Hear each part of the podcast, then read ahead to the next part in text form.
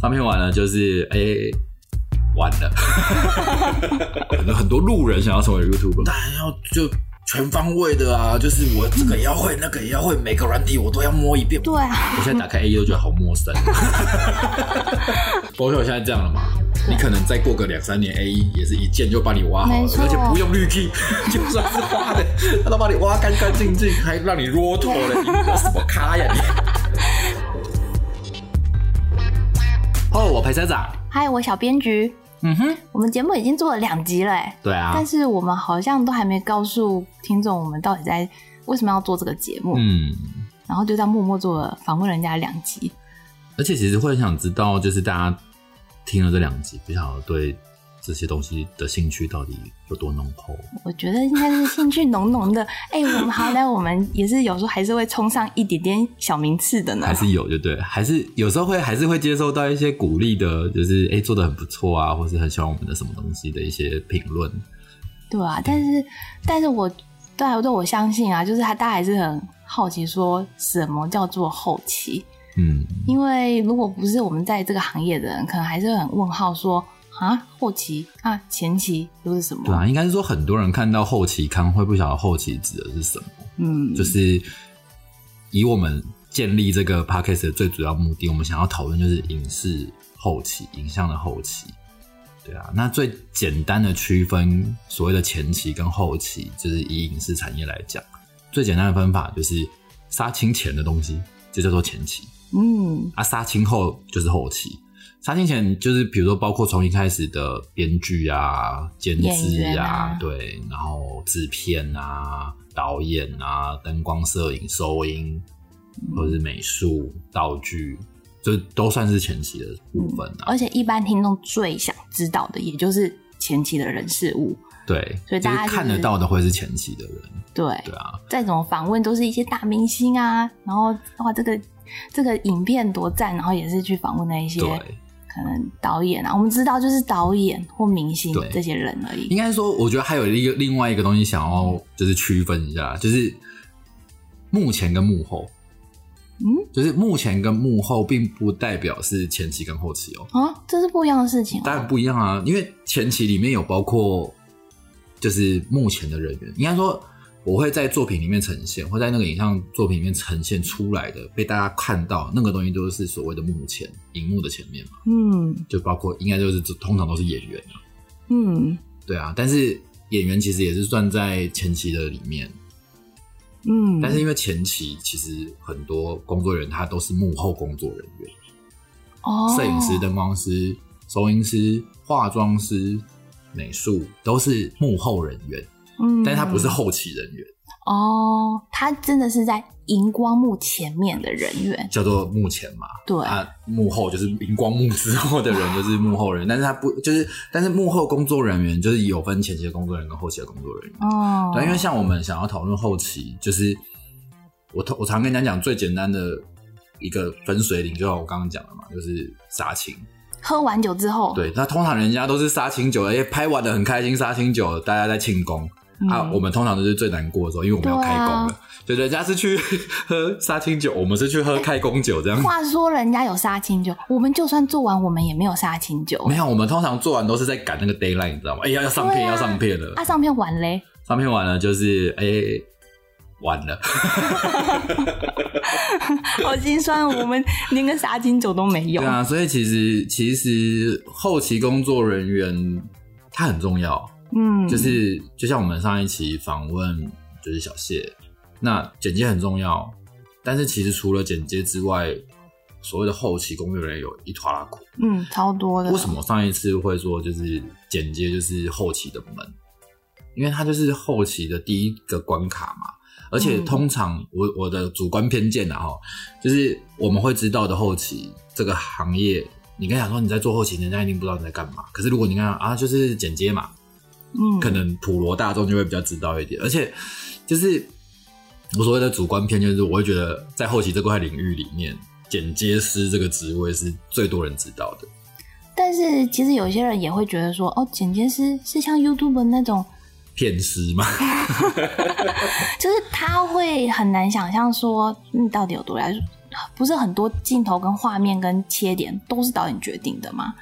其实也不一定啦。对，对啊，就是我会我们会很担心说，有很多人还是觉得这些的功劳啊，可能都是集中 focus 在某一个人身上。应该是说，就是很多人会觉得，就是剪接这个工作嗯，就代表了后期，哦，有没有？就是比如说像 YouTuber，就是 YouTube 上面的那些影片，他们他们可能今天我们常常会就是有一个有一个社社团叫做靠背影视嘛，对对对，我们常常对会在里面看到一些很很猎奇的真人或干嘛的，或者很多 YouTuber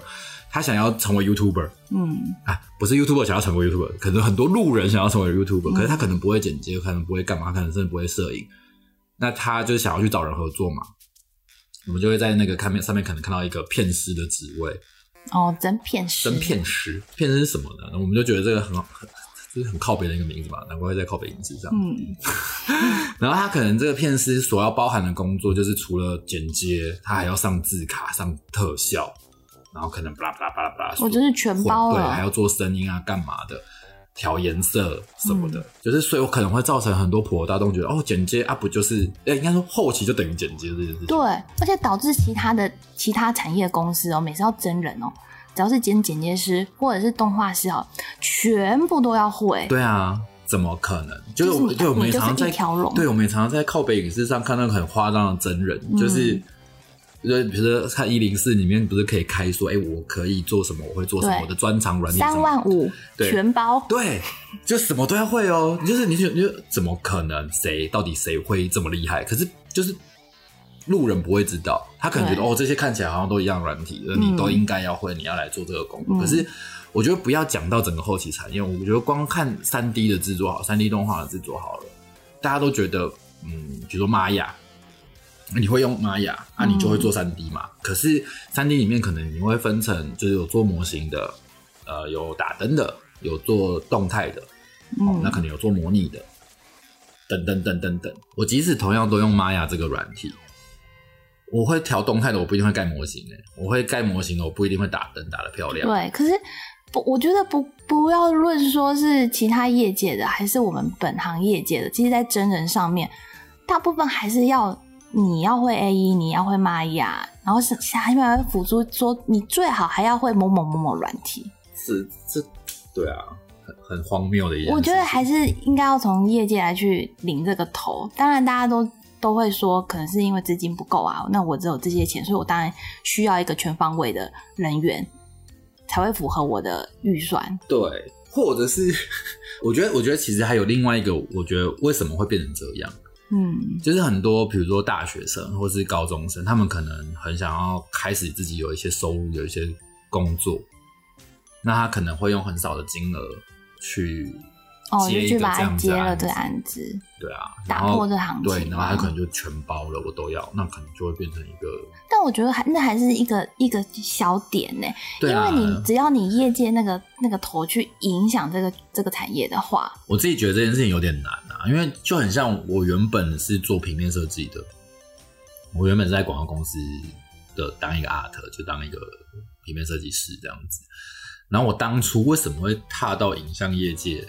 的原因，嗯。是因为以前呢、啊，就是做影像软体，不像现在可能有 A E，就做特效软体啊，可能有 A E 啊，有 Nuke 什么的这么的普及。以前是用工作站的形式，工作站。对，就是我我的一台一台电脑里面只有那个软体，那台电脑而且是超级哦，你好像在讲一个很就讲古，可是那其实也没多久以前，大概大概十十多年、十五年前左右，哦，其实不会很古老古早，就是差点以为是恐龙时期就很像现在调光，就是你一定会有一台专业，就是专门做调光的电脑。嗯调光机，那当然现在也是越来越普及了。我觉得以前都是这样，那我们一般人、一般民众的家里是不可能会有一台专业做特效的工作站。嗯，对我家里的 PC，在我大学那个时候确实是这样啊，啊你要用一定要去学校，是不是？那那以前会觉得，就即便是我那时候在做的时候，已经面临到一件事情是平面设计的价钱越来越低。嗯原因是因为每个大学生，你只要念相关的，不管是四川或者什么相关的科系，你一定会用 Photoshop、Illustrator。嗯，那就导致我们就是这个做平面设计的价钱越来越低了。嗯，所以是因为钱的关系，所以你才想要 应该说钱门，应该说呃，不只是钱的关系，门槛越来越低了。哦，因为我们担心会被淘汰就对，就对很像，就对啊，你你不是会用 Photoshop Illustrator，你就是设计师了耶。嗯就我们也可以常常在一些社团里面看到有人说：“哎、你会画画，你帮我画一个 logo。嗯，当然，我觉得那个都只是一个技术而已，就是观念跟想”法还是最，你重要的。你会用软体，你不不一定会变成师，可是我们就是累积了非常多年的经验，才有办法成为所谓的师嘛。就像小谢讲的，那我们就是学习了很多，然后跟就是在学校学习，然后跟真的实战做完之后，我们可能会有一套所谓的逻辑，就是排雷药的概念或者干嘛。嗯可是不代表说你会用这个软体，你就会得到这样的经验值，嗯或者得到这样的审美观念，嗯是不是等号的？就是需要一些时间去累积对啦。，那所以我那时候就觉得啊，怎么门槛这么低？连大学生家里有的 PC，然后灌个 Photoshop 进去，我就可以去接案子了。嗯，就门门槛降低了嘛，嗯所以我才想说，那我那我来学难一点的好了。哦，然后那我对动态有一点兴趣，说我因为我很喜欢合成，以前啊就是很喜欢合成这件事情，那我来学个 A E 好了，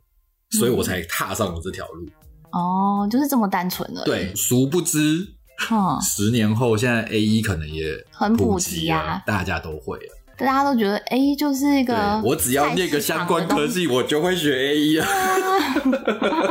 所以就是，但是你真的会用 A，你也不代表你就是个合成师，一样的逻辑，嗯。就是门槛越来越低，就是整个影像产业，就是就业人口就那么多，应该说需求就这样，针对台湾的市场的话，需求量是小的、啊，嗯，那就是你需求量小，就是你每年产出需要的做的电影可能就五六十部，嗯。那真的会中的可能一两部而已，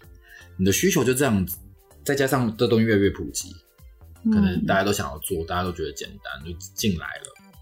那你当然会削弱掉、瓜分掉这些资源。但我觉得其实每个产业都一样的问题啦，每个产业都一样啊所以我觉得不要把这个想法一直套用在一个软体上面，因为你真的追求不完。对啊，因为像我刚开始进来做的时候，我就觉得好累，我就不停的在追求哪个软体、哪个技术、哪个外挂出来。你真的一直追，啊一直追，一直追。我现在都不用再做这件事情。对啊，我现在打开 A E 都觉得好陌生。而且真的是每一个月它就产产生新的 plugin，对，你就是无法，你追不完啊。我觉得我记得一直印象很深刻，就是我以前还在广告公司的时候，嗯就这件事这个观点，我其实也跟很多朋友分享过啊。就是我以前在广告公司的时候，就是我那时候老板就问我一句话，他说：“你以后想要变成什么？”我那那时候才十九岁，嗯，然后当然要就全方位的啊，就是我这个也要会，那个也要会，每个软体我都要摸一遍。我是就是每个软体我都是就是操纵到最好，嗯，我要摸得很透彻。因为我以前真的真的 Photoshop 来吹的什么都超手的、啊，弄起来就咻咻咻咻咻咻，动作都很快就旁边的那个就是广告一在旁边看到，哎，你在你刚才在干嘛？怎么就做完了？就是竞技快手，高手你知道？对，就是弄得很快这样。那我追求就是我我我一定要学会最软体一出来我就要学，然后怎样怎样，就就在追求这件事情。然后他那时候就跟我讲说，我跟你讲，你追这个新出的软体，你绝对追不赢新出来的人。嗯因为你可能花很多时间在追求软体的不断的更新嘛，不断的进步嘛，那你去追这个永远年轻的人，他们在大学可能已经是你追了好久，他们在学的就是这些了，他们的起跑点一定比你前面，嗯，所以你追不过他们。真的哎然，后再加上你会越来越老，就是你可能更新的自己人脑更新速度来不及软体的更新速度，嗯。所以他就跟我讲说，你要追求的应该是你的脑袋里面的内容。嗯。就是你要去创造你的想法，你你要锻炼的是你的想想法，你的脑袋，而不是你的手，不是你的技能，因为你永远追不过年轻人嘛。真的哎，我就觉得你看年纪越大，那个肩膀啊，这个手啊啊，完全都撑不过年轻人。对啊，，但是如果你的脑袋够力，嗯，就是你把你的脑脑袋锻炼到一个程度，你真的不用亲力亲为，嗯，就是会有人帮你把这些东西做出来。你就是那个动那个大对脑的那个。可是我以前小时候不懂。啊，如果是一个十九岁的血气方刚的年轻人，我要我一定要自己把它做出来，就算我想要再好的东西，我一定要亲手把它做出来，那才叫做我的作品。以前会有这样的想法，但是我现在就是真的觉得应该是这样子，所以我想法也变了啦，所以我现在真的就是真只动脑了。真的，我我其实有很多朋友都会问说，哈，我们做这行到底可以做到几岁啊？你 有想过吗？你可以做到五十岁吗？嗯这种类似这种我觉得应该说看看你工作的性质啦，嗯，看你工作的状态。比如说像我我讲我的例子好了，我以前就是可能二十几岁的时候，我就一定要想要我要成为合成师啊，我要做，我甚至想要学三 D 啊。嗯，可是我最后合成也没有学得很好，三 D 完全到现在还是不会，就是真的追不上。那我我我能做的是什么？我就就像我刚刚讲的，我就只能往脑袋这方面去嗯，走创意路对走创意，路线嘛。所以我现在虽然我还待在后期的公司里面，嗯但是我的角色现在是比较偏前期的状态。嗯我自己给自己的定位就是后期公司里面的前期公司、前期单位啦。嗯那我在做的一些事情，现在会比较偏向就是去想创意啊，去提案啊，就是去跟客户做一些沟通啊，然后想一个 idea。所以对你来说，以你目前这种状态，你你觉得你可以走到六十岁？我觉得我可以再走的长一点，在十年可能还是有把在十握年应该的。还是可以。应该说，就是我觉得我我往这个方向转转型了，我就比较不会是劳力了。嗯，因为以前就是真的在做的时候啊，你可能每天都熬夜，真的哎，因为 d a y l i g h t 在那边。嗯那通常我们我们最常遇到的状况就是前期压缩了很多时间，但是 d a y l i g h t 不变，嗯，可能一开始跟你讲说，哎，你的制程可能有半年哦，嗯 拍谁了？我们前期 delay 了，啊，剩两个月，剩剩剩一个月，这样越来越短，但是你的 d a y l i g h t 不会变。对，那我们比如说像在做广告的状况，可能就是这样，上 Q 的日子排定了，我不可能去改动那个上 Q，因为可能会被罚钱或者干嘛，或者开天窗。那当然就是两班三班，大家这样一直轮去把那个东西赶出来。就以前的状态会是这样。嗯那我觉得跳脱出那个，为什么我一直讲说，就是后期产业真的很像手工业，就是你真的就是你要一个劳力活嘛。嗯，虽然你是坐在电脑好像很轻松，但是你真的就是劳心又劳力，真的是一点不轻松一点都不，轻松，而且就是会很疲劳。嗯这样的状态当然没有办法做到很老，嗯，呃我这个蛮有感的，对，啊，因为我刚刚其实踏入你们这个特效合成产业的时候，我早最早一开始的时候，我不是做这个，我一开始大学的时候是念动画的，嗯，但在动画界，我刚出道的时候也觉得很累，因为每天都是我工作大概会超过十个小时以上，哎、可是动画的制程不都比较长吗？很长没错。可是它的呃分工也就是很长，可是那个是哦人力不够啦。哦，就是一个公司，我那时候在工作室里面，可能殊不知也才十个人以内了吧。嗯，但你要做这么长的片子，然后工时也就这样，结果导致我每天都要做超过十个小时以上，嗯就每天可能都十点下班就算早。好好不容易脱离那个产业之后，我到了合成特效这个产业之后，嗯然后结果公司进去的时候也要用轮班制的，嗯，就是你要轮早晚班。然后我印象最深刻的是，有时候晚班的时候，呃，因为客户嘛，他们赶着要东西，可能是广告客户，嗯然后隔天他就会要，所以你那个晚班有时候还要做到早对，上因，为都要天亮你，就变成一个二十四小时一整天都在做。对，然后我觉得也是用那种长期压力之下，害得我不得不考虑要不要转到其他的行业去，嗯因为真的觉得面毕竟是女生嘛，我总不可能那样子一辈子都要一直这样去靠那个身体去撑这个东西。然后你就觉得哇，天越天来越来越老化了，什么的 各种的困扰跟烦恼都来了。对，对，就逼得我不得不跳脱这个行业。所以你后来去做什么？我后来其实就跑跑到设计去，就是去做一些哦 NG 的东西。NG NG 是什么？NG 是 motion graphic，就等于是动态设计啦，嗯就是把设计变成一个动画之类的这种产业。对啊，为什么现在 motion graphic 这么流行啊？我觉得还是从国外去延伸回来的。不是因为它比较便宜，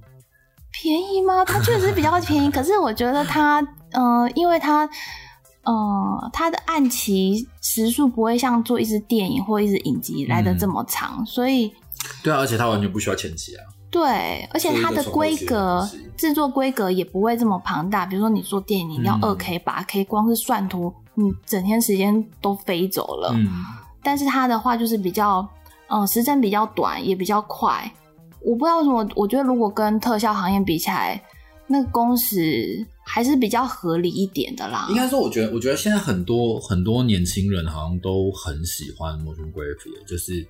嗯，他们想要做影像产业，但是他们想要做的是 motion。我觉得还是因为他们的宣传，这个社群跟宣传的力道还是比较足的、欸。会不会是我自己在想啊？嗯也许是我的偏见，就是我自己在想说，会不会是因为 motion graphic 它不是比较容易独立完成，哦，这倒是、哦，就是你可能一个人就从头到尾你就是做完，你就很容易在上面得到成就感。可是我觉得这也不是一个完全对的观念，嗯。因为他确实可以一个人完成，可是他的完成度跟里面的创意度还是会被受限的。嗯。你能够看到一些比较好的作品，其实还是需要够多的人力去制作。嗯。对，我觉得是一样的问题啊，就像是特效行业，大家也会觉得说，客户也会觉得说，你可能只需要这样的人力跟预算就好会不会是，比如说像我想要变成一个合成师，就是特效嗯。师，我可能我要先有一些绿 key 的素材，我才有办法开始去练习所谓的 r 头去挖，哦，然后我才要，然后可能要有三 D 的人帮我做好那些爆炸，好，然后我可以来合这样。哦，我觉得特效产业真的是比较麻烦一点，是我们没有像好莱坞这么好的素材嗯，跟客户跟片子来说，我觉得好像那个要去推的那个力道还是会比较弱。可能我们能够做的就是，如果加上如果国片又不景气的话，嗯，如果是这种前提下，那年轻人想要跳到这个行业的动力就会越来越少，反正他们都会很巴不得跑去国外的什么 MPC 啊，或者是其他国外有名的特效公司啊，嗯他也不想要在台湾做，因为没有用啊，这些片子我做出来，我又不拿不能拿去炫耀，是啦，嗯，会有这个症结点在啦。我其实也蛮好奇的，就是上一次我们有提到说，就是我们会有一些助理制啊，我们这个行业啦，嗯。刚进来，你可能进来的人一直 low 头，或者你是要当剪剪接助理好了。但你会不会觉得说，其实有时候也不也有可能是因为这个菜鸟他什么都不会，所以我们只能叫他做这个工作，但也有可能是因为公司有一个传统的什么前辈制啊，哦，确实啦，为什么会有这个所谓的师徒制的诞生？嗯，就是以前没有这么普及，嗯，以前门槛没有这么低，嗯，就是我要用到那台机器，我没有办法在家里偷偷练习嘛，我一定是要到公司有那个工作站，我进去哦。我才有办法操作。可是通常你去的时候啊，老师傅就在那边，技师可能就在那边已经在工作了，你怎么有机会去碰到那台机器？真的欸，我也是到了后期公司才发现说，哦，里面有一个 Friend 的软体，可是那种东西是我在家电脑是无法装的，啊我必须要去到那边才能够，用。所以为什么会有师徒制的产生？就是不是说因为你可能只能做什么，或是你不会做什么，所以才叫你做 roto 或是干嘛？嗯，是压根的你连软体怎么用，回家都无法。偷偷练。对，啊，所以你以前会有师徒制，就是你可能哎、还还摸电脑嘞，嗯，你可能刚来的时候你就只是帮忙擦技师桌子吗？擦桌子、开机、买便当，你可能只能做这些事情哦、还还让你 roto 嘞，你那什么咖呀你？但真的以我们这种很很热血的年轻人进去，会瞬间会被浇熄耶。可是好，我每天都只能来擦桌子。对啊，我可是人生前就是所谓师，我觉得不止这个行业啦，嗯。就像我之前讲的嘛，你要变成一个发型师，你就只能每天边扫地啊。哦，对，发型业也是这样哎不。止这个，其实所谓以前比较传统的师徒制，你就只能在旁边做这些事情。嗯就像小谢跟大家分享的，所谓的学习环境，并不是说你今天一定要有一个人告诉你 step one、step two，你就照着这样学，不是，就是其实你在那个环境，你去观察大家怎么工作，你只要想学，你一定会学得到。就像我老板好了，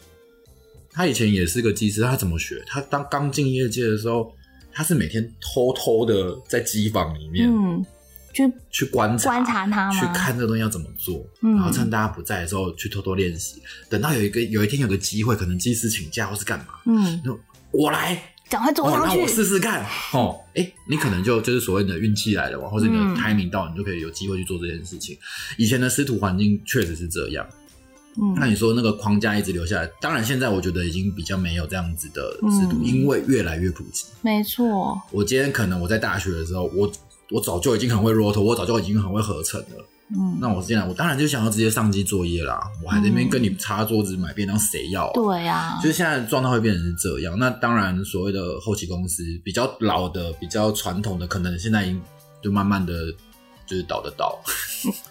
或者怎样的怎样。哦对，那那就是这些会被分刮到一些其他的新起来的公司里面去。嗯，对，啊，那我觉得也是好啦，因为我觉得是不同的成长环境啦。对啊，那当然我我其实自己也没有经历过那个师徒制啦，因为我们、嗯像我们的公司其实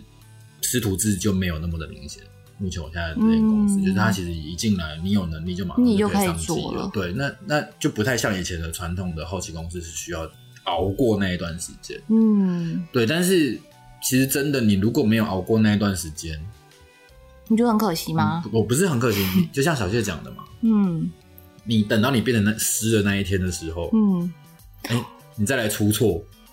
你没有容错空间了。我觉得应该是不同的成长经验啊。我觉得他们还是一样是有那个学徒的，也不是学徒啊，就是你刚进来还是会有，还是要去做比较菜鸟的工作，只是说他不会这么绝对，对，我只能永远做这个东西。啊，或者是说，比如说我们光讲 roto 这件事情好了，以前可能真的是，